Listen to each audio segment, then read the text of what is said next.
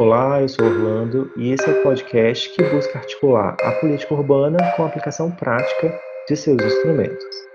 Hoje eu estou acompanhado da Clariane Borges, do Fabrício Costa e do Felipe Santos, que buscaram aplicar simuladamente o um instrumento de concessão do direito real de uso em situações específicas e reais do Distrito Federal.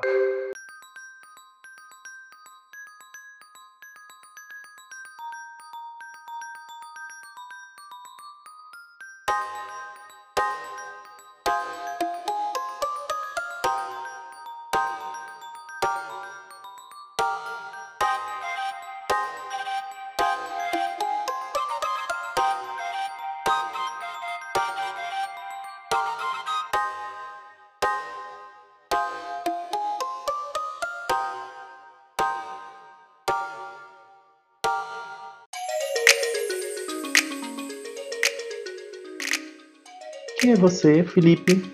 Bom, boa noite, boa noite a todos. Meu nome é Felipe Santos, sou aluno do nono período de Arquitetura e Urbanismo noturno do IESB.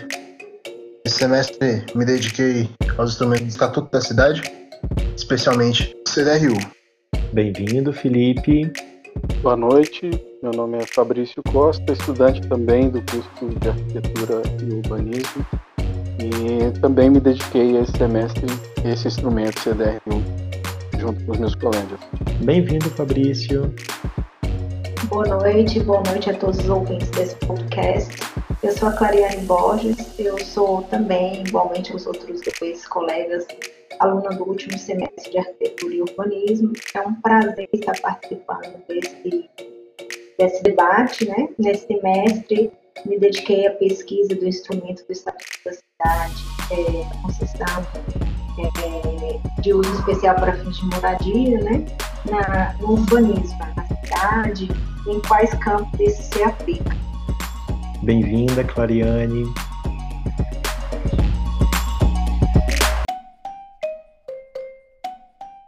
Bom, e nessa semana nosso debate é sobre a concessão que especificamente tem dois tipos. Existe a concessão do direito real de uso e a concessão de uso especial para fins de moradia.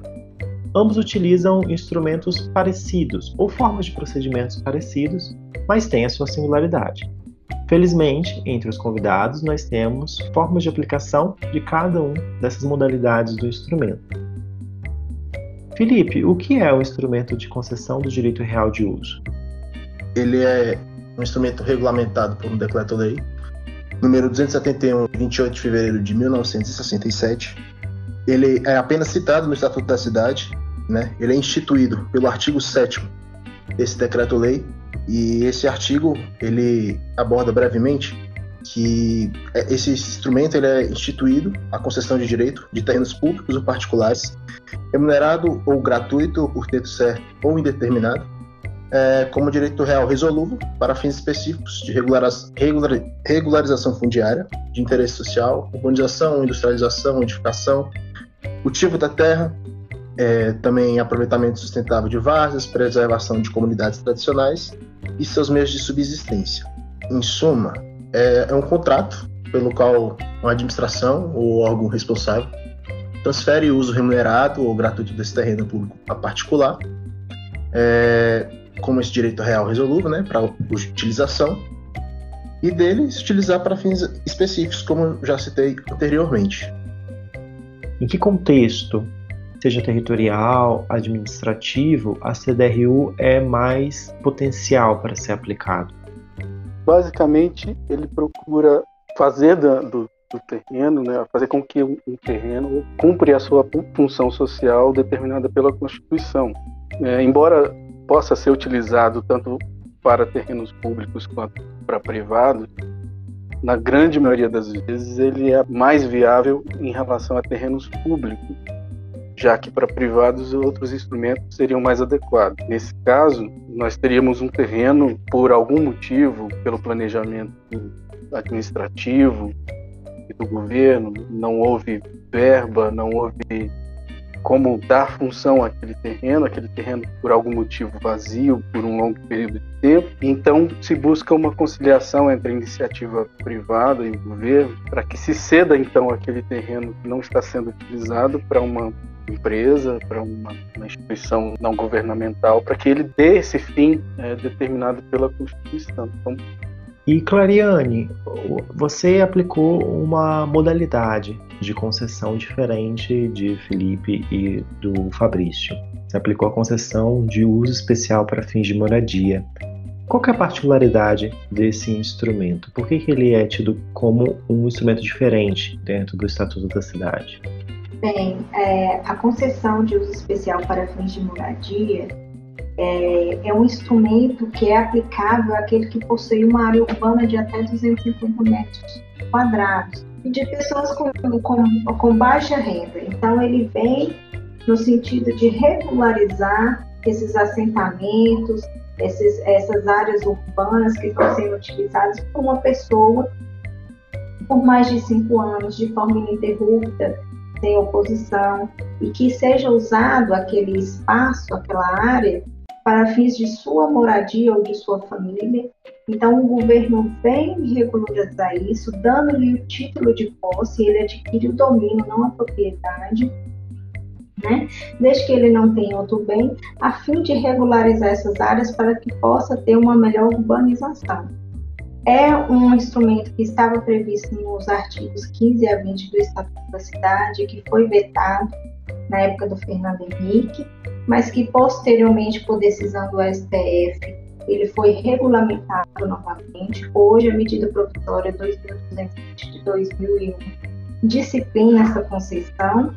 É um instrumento também que vem previsto no artigo 1225, inciso 11 do Código Civil e na própria Constituição Federal, em seu artigo 183.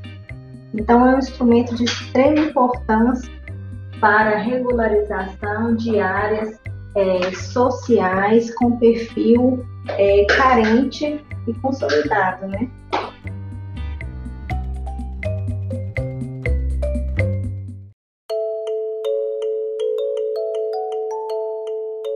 Ao longo desse semestre, os três convidados que estão aqui nessa semana conosco aplicaram a concessão do direito real de uso e a concessão de uso especial para fins de moradia em lugares específicos do Distrito Federal, em situações reais, embora em caráter de simulação.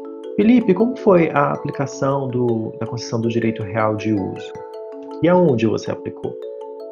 O meu terreno escolhido, ele está alocado na, no Guará 2, no setor residencial de indústria e abastecimento 2. Primeiramente, eu tive dificuldade em localizar o órgão, os órgãos que, que poderiam ser responsáveis por é, ceder essa concessão. Né?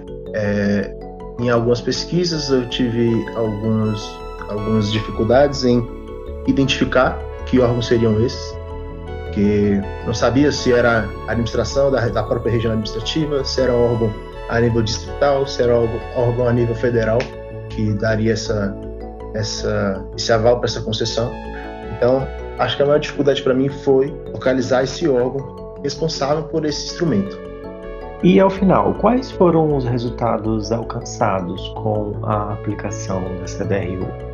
Levando em consideração que o terreno ele é um terreno público, né, que viabiliza a aplicação desse desse instrumento e a localidade ela já possui é, tipologias arquitetônicas semelhantes, como, como outras escolas em si.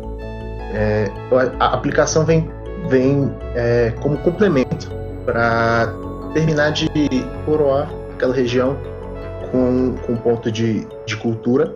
Eu vejo que essa aplicação desse instrumento pode valorar muito a região, a, a localidade, tendo em vista que pode ser um complemento para moradores locais ou um entorno um pouco mais afastado da, dessa, dessa localidade, né, desse terreno.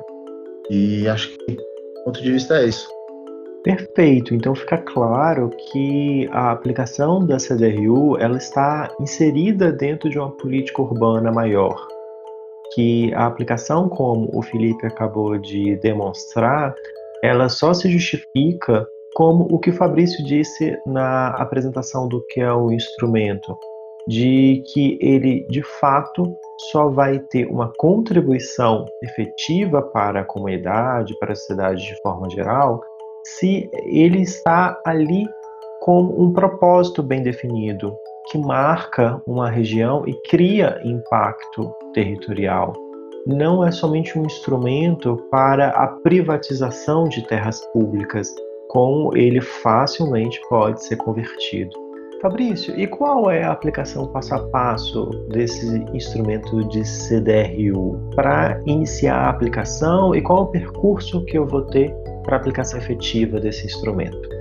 Basicamente, esse instrumento, como ele é uma articulação entre governo e um ente privado, é necessário então uma licitação. É, esses terrenos disponíveis digamos, para aplicação desse instrumento, a partir de um, um estudo do próprio governo, é, para que viabilize é, e disponibilize esses terrenos, o governo então abre uma licitação determinando para os interessados os limites dessa concessão. Lembrando que nós estamos falando que será cedido para uma empresa, uma instituição que tem um interesse comercial. Portanto, esses limites dessa exploração comercial precisam ser delimitados para que não haja justamente uma privatização do espaço público. Nós estamos falando de um terreno público que precisa é, oferecer o serviço ao público. Então, não seria interessante simplesmente que esse terreno público passasse a ser particular. Então, a licitação delimita é, essa exploração e é, traz para essa entidade, para essa empresa, as suas vantagens e desvantagens.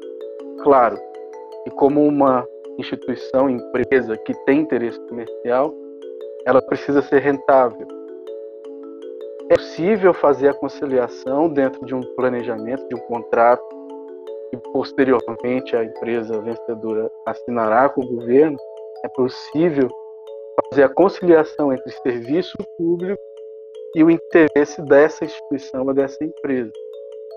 Ou seja, é, delimitar ao longo do prazo, ao longo, ao longo do período de vigência desse contrato, delimitar as atividades que essa empresa e essa instituição pode exercer é, com fins lucrativos, ao mesmo tempo que ela exerce essa função social com os serviços públicos a que se destina aquele terreno. Então, basicamente, é necessário que se faça uma licitação e que essa licitação esteja bem clara para todas as empresas que participaram da, da licitação, todas as vantagens e desvantagens que ela terá, e que também isso fique claro para a sociedade, para a comunidade, para que ela não seja lesada nos seus direitos. E, em contrapartida, essa empresa estará sendo, de certa forma, beneficiada.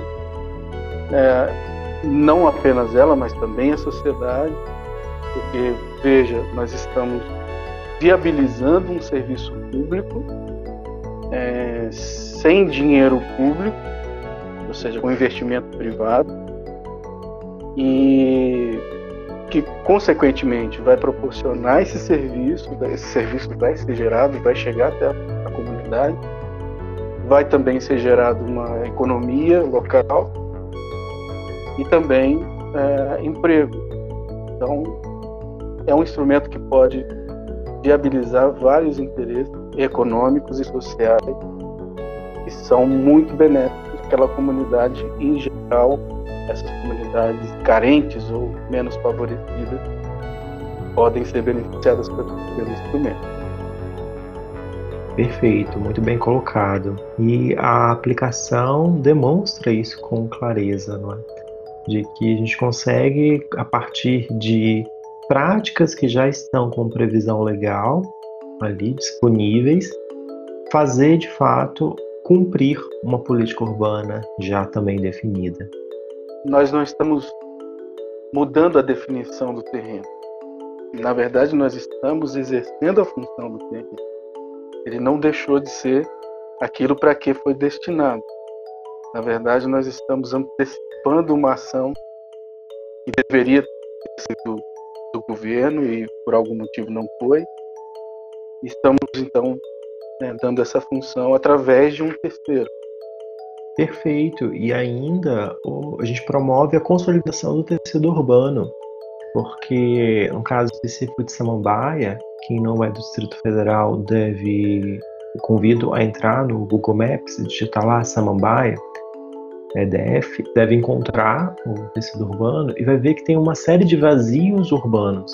Seja porque é um assentamento previsto desde sua origem como um assentamento de menor densidade, do que pode ser um centro urbano já consolidado, Rio de Janeiro, São Paulo, seja porque ainda os lotes previstos, que são muitos lotes públicos, também não estão ocupados, por vezes por um superdimensionamento de terras públicas no próprio assentamento.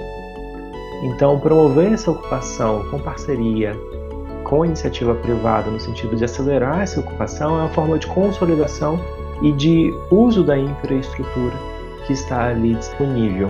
Então, é alinhado a muito dos conceitos que a gente estuda em planejamento urbano. Já por sua vez, a concessão de uso especial para fins de moradia tem algumas particularidades que merecem a atenção em relação à concessão do direito real de uso. Como foi a aplicação da concessão de uso especial para fins de moradia, Clariane? Bem, a concessão de uso especial para fins de, de moradia, ela, como foi bem dito, ela possui algumas peculiaridades. Aplicar essa concessão ao parcelamento habitacional social, que é a proposta que eu faço é, em uma área de São Sebastião, num bairro chamado Processo, sem dúvida foi um processo de aprendizado muito grande. Visto que o contato com o perfil do concessionário, aquela pessoa que vai receber aquele título, em confronto com as burocracias para que o título seja concedido, apesar de ser um processo é, que de forma assim, pela, pela normativa, pela medida provisória seria simples, porque você cumpre requisitos de administração, ela tem é, a obrigação de conceder esse título, é, há uma certa dificuldade de comprovação desses requisitos, por exemplo, delimitação da área, quanto tempo você está é, tá naquela área, o perfil do morador, é, quantas pessoas moram naquele mesmo, naquele mesmo local. Então, esses são, assim, é, peculiaridades quando você vai aplicar concessão é, de uso especial para moradia, complica um pouco. É, de outro ponto, é um, é um instrumento que ele valoriza é, não só a regularização do solo e da habitação, né, é, do ponto de vista humanitário, porque ele fornece, né, os indivíduos a dignidade da habitação, que é assegurada na Constituição, a aplicabilidade da concessão e parcelamento habitacionais sociais traz o avanço urbanístico que a gente busca também. Há melhorias urbanas plenas, tais como saneamento, de transporte, fornecimento de serviço, há um crescimento para aquela região onde isso é aplicado de uma forma mais ordenada e de uma forma que você possa conectar esse novo tecido ao já existente, de uma forma que isso não vá impactar de uma forma de maneira negativa. Que é o que você vê quando você tem assentamentos irregulares, é, que, que são carentes de várias necessidades urbanísticas que vão, de certa forma, afetar o tecido urbano já existente. Então, quando você tem um parcelamento já programado, né, seja de, de, de estou é, falando de terra pública, e você concede isso àquela pessoa, ela passa a ter a obrigatoriedade de cuidar Primeiro porque a concessão, ela você não pode nem alugar aquele lugar, nem vender, nem passar. Passar no sentido para outra pessoa. Você pode passar isso em ter vivos ou causa mortes, mas para um familiar que habita com você. Então, são é, normativas que vêm regularizadas e que dá o direito de posse àquelas pessoas. Veja bem que é de posse, não de propriedade. Fica essa, essa pequena diferença. Mas é um, um, um instrumento que, em termos de é, como que eu posso dizer, em termos de melhorias sociais, é um ganho muito grande, tanto para quem vai receber, como para as pessoas e para o tecido que fica em volta, né, para a sociedade como um todo. Há várias reclamações de assentamentos irregulares e dos problemas que isso traz ao tecido urbano consolidado. Então, quando você faz essa aplicabilidade e você dá ao indivíduo essa oportunidade de ter um espaço planejado, e que ele possa cuidar, é, é, é outra visão que essa pessoa também tem de habitar ali naquele local.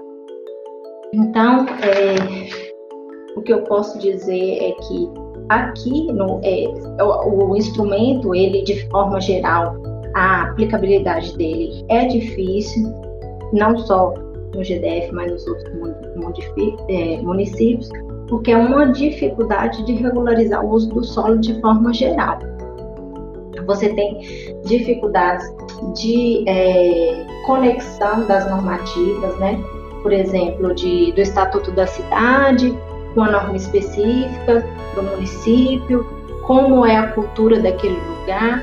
Então, existe essa dificuldade na hora de regularização. No Distrito Federal, especificamente, é complexo, é complexa essa, essa regularização, essa concessão. Você tem dificuldade de regularização em razão de alterações da própria, da própria é, habitação, né, de como a pessoa habita, quem habita, né, da regularização. Você tem alteração de normativas, né? Você tem alteração do próprio assentamento, você tem alteração de indivíduo que ele aumenta, qual a característica daquele indivíduo que ele habita, das diretrizes urbanísticas, do impacto urbanístico, tem dificuldade no próprio aplicabilidade das diretrizes do PDTO, há uma distorção do índice do déficit habitacional aqui no DF por falta de controle, você não sabe é, realmente quem são os reais proprietários, isso é uma dificuldade muito grande aqui no DF própria demora em regularizar, e aí você já tem o, o, o governo já incidindo sobre aqueles lugares de forma a cobrar taxas e tributos, então há uma confusão burocrática que acaba que inviabiliza muito essa implementação da concessão. A própria concessão já realizada no DF, às vezes há alguns problemas, porque você concede a pessoas que é detentora de outros imóveis no DF justamente por você não ter um catálogo de quem é o proprietário real daquele lugar. Então, assim, há problemas burocráticos, mas há um lado positivo, que é esse lado do, do tecido urbano integrado, que é lado do, da, do, da função social da propriedade, da dignidade da propriedade, da expansão ordenada, do olhar para aquela área, porque quando você faz um parcelamento e construção, você tem que olhar o que tem em volta, né? É a criação de escolas, de postos de saúde, como que isso vai afetar no, no trânsito, vai aumentar a mobilidade para aquela área. Então, assim, foi um, uma pesquisa interessante e que eu acho que a junção dela com a proposta de parcelamento nesse bairro de bom sucesso vem, vem agregar muito.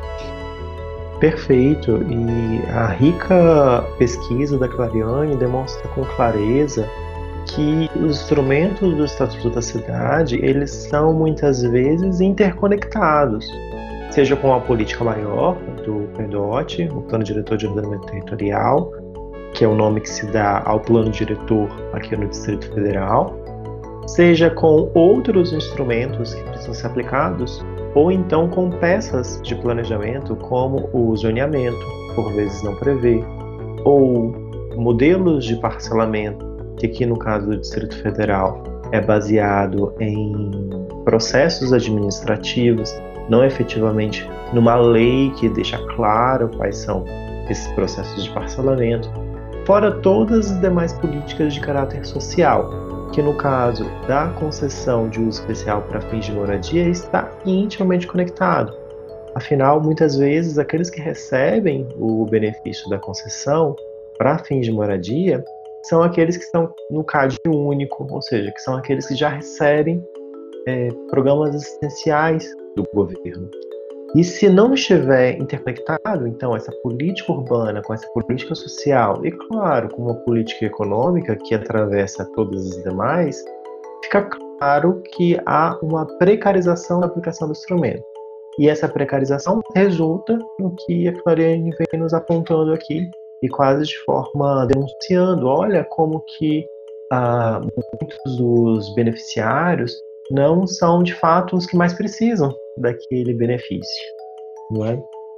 Então há essa necessidade de conexão entre as políticas, dos bancos de dados, dos próprios instrumentos, para que a gente consiga ter mais eficiência no próprio, na própria aplicação do instrumento, porque fica claro a potência dele.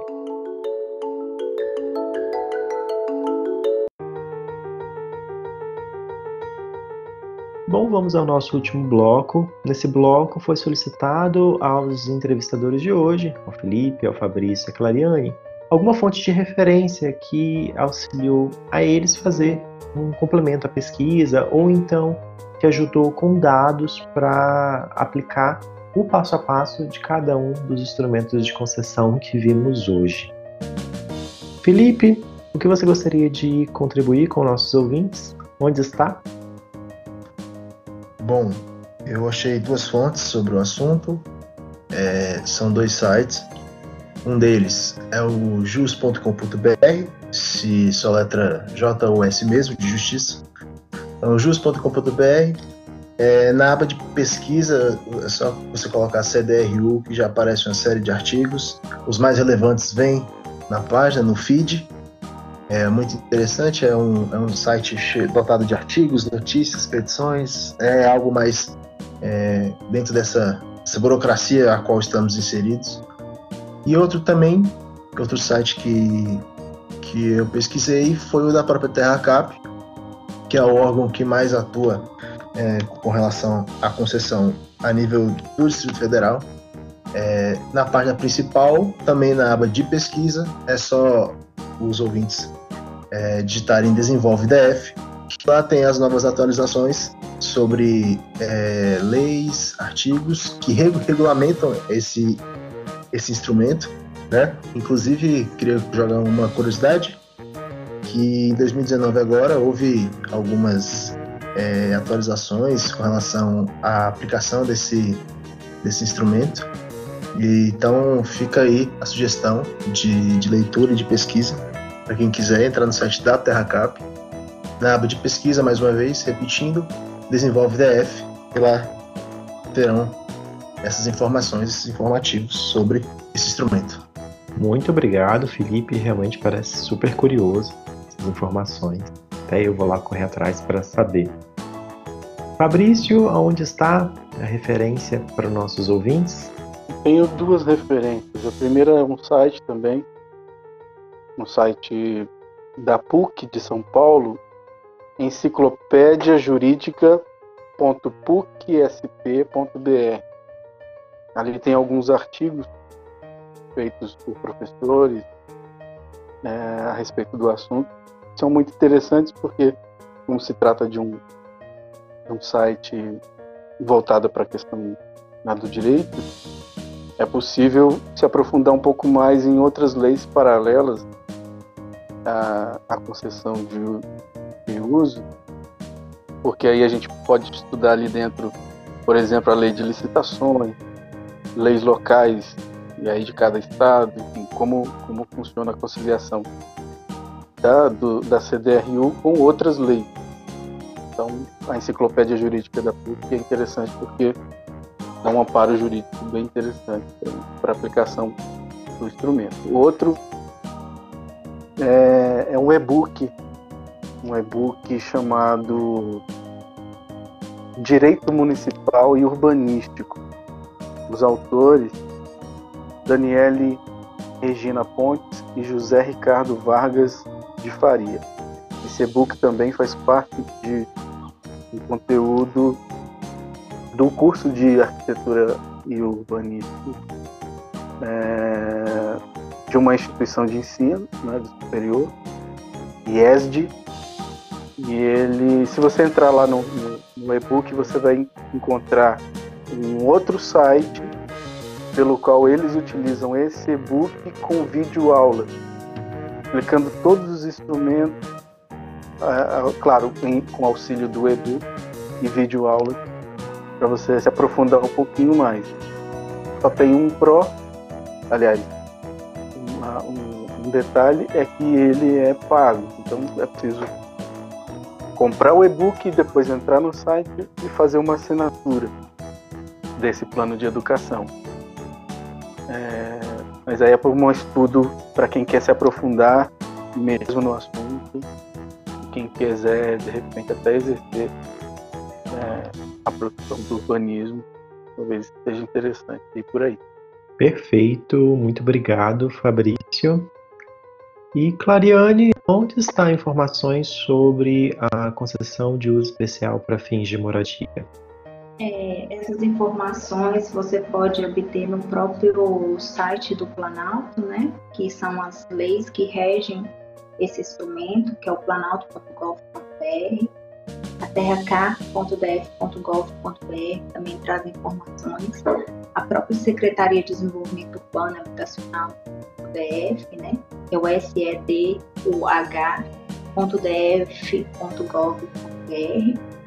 você tem alguns livros que é do campo do direito, mas que vão reger também esse instrumento, que no direito civil você tem é, os autores como Maria Helena Diniz, Flávio Tartúcio, Caio Mário, e já para direito urbanístico brasileiro, que te dá uma visão é, é, geral e que é muito interessante para quem gosta área de urbanismo também, é o José Afonso da Silva. É um livro muito interessante, de fácil leitura, então eu recomendo. Há também hum, a BBC UK, né, ela conta a história de, se você entrar na BBC como um todo, tem vários é, documentários que vão contar o desenvolvimento do social housing de uma forma não só na Inglaterra, mas em outros lugares, e você pode ver um comparativo também urbanístico em relação a esse, essa, essa área de habitação social para quem tem interesse. Então, essas são algumas dicas de estudo e de pesquisa. Agradeço aos convidados de hoje, Clariane, Fabrício, Felipe, pelas explicações. Enriquece bastante a nossa abordagem sobre concessão nas duas modalidades, concessão do direito real de uso e concessão de uso especial para fins de moradia Agradeço também aos nossos ouvintes e até a próxima semana. Primeiramente, gostaria de agradecer a oportunidade do, do debate, que podemos ver a, a importância que um simples assunto e suas vertentes pode influir positivamente na sociedade se levado em consideração por nós e por quem nos governa. É, queria agradecer também aos companheiros, ao Fabrício, a Clariane, e meu muito obrigado eu queria agradecer a todos. É, espero que tenha sido proveitoso esse, esse momento de debate, enriquecedor para todos os que se interessam pelo assunto. Obrigado aos colegas e ao professor. Nos vemos em breve. É, agradeço a todos a oportunidade de participar desse podcast sobre urbanismo. Foi uma discussão muito interessante. É, uma boa noite a todos e até a próxima.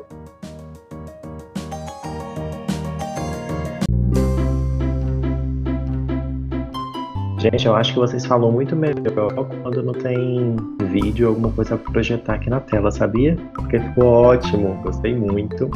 Acho que vai dar um bom caldo aqui pro nosso podcast, né? A gente ficou uma hora gravando, tá certo? Tem os intervalos, deve dar uns 40 minutos, 30 minutos de podcast. Bom, é, então mais uma vez agradeço a, a todo mundo, Felipe, Fabrício, Clariane e a Beatriz que voltou para assistir nossa, nosso fechamento.